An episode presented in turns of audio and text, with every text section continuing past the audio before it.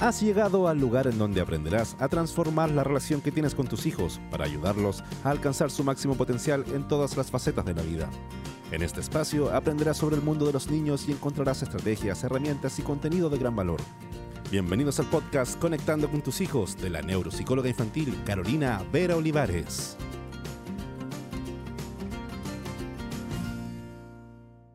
Hola querida, hola querido. Bienvenidos al primer episodio de Conectando con tus hijos. Quizás te estás preguntando, ¿y por qué conectar con los niños? Y mi respuesta sería, porque la conexión es fuente de vida. Y te lo voy a explicar así. Al momento de nacer, nacemos con un importante órgano incompleto. Tanto así que este órgano tiene un potencial de desarrollo más o menos del 80%. Esto quiere decir que al momento de nacer solo se ha terminado de desarrollar un 20%. Y ahora tú podrías estar pensando, ¿pero qué le pasa a la cara? ¿se volvió loca? ¿De qué está hablando? Y yo te voy a responder, te estoy hablando del cerebro. Déjame contarte que la ciencia ha demostrado que el cerebro es el único órgano que no se termina de desarrollar al momento de nacer. Y ojo, no te estoy hablando de malformaciones ni de patologías.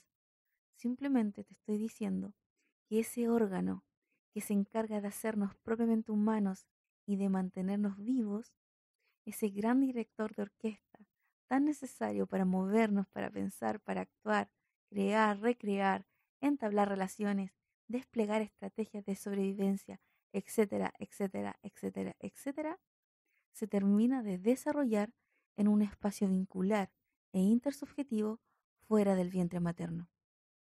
De ahí surge la necesidad imperante de todo ser humano de estar en sincronía con un otro y de vincularse con él. Es que te juro que te lo cuento y aún me asombra como cuando lo leí por primera vez. Es que es maravilloso saber que el cerebro es más que mera lógica, es más que pensamiento, es más que análisis y metacognición.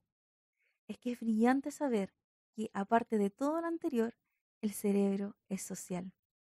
Entonces cuando uno sabe esto, ya no es tan difícil de entender las ganas locas que tienen los bebés y los niños pequeños, y ojo, no tan pequeños, de querer estar literalmente pegados todo el día a sus mamás, a sus papás y o a sus cuidadores. Es que tiene todo el sentido del mundo. No es por un simple capricho, es por una necesidad básica, tan básica como comer, tan básica como respirar, tan básica como sentirse seguro, ya que para que el cerebro de ese pequeño madure y se termine de desarrollar, necesita de atención, de cuidado, de caricias, de besos, de abrazos, de upas y chalupas, necesita de risas estridentes, de te amos constantes, de juegos, de miradas cómplices. Necesita del toque cálido, de ese toque amoroso y de la conexión. Y ojo, Déjame decirte además que la ciencia dice que el cerebro humano requiere de por lo menos 25 años para terminar de madurar, por lo que la necesidad básica de contacto, de sincronía, de conexión, de vinculación, no se limita solo a los primeros años de vida, sino que por lo menos tu hijo necesita de 25 años de conexión contigo. Es por eso que los adultos necesitamos comprender y entender que debemos estar emocionalmente disponibles para poder dar respuestas concordantes y apropiadas a lo que nuestros hijos necesitan para sobrevivir. Es por eso que te invito a escuchar el siguiente capítulo para hablar en profundidad de los efectos del amor y de la conexión en la sobrevivencia. Y no te olvides de suscribirte a este podcast, de etiquetarme en redes sociales. Si te gusta el contenido, comparte los episodios con toda tu comunidad para que pronto seamos muchos más los que estemos sumando y apostando por la mejor inversión. Este episodio ha llegado a su fin. Te invitamos a que te suscribas y a informarte con los contenidos que este espacio tiene para ti.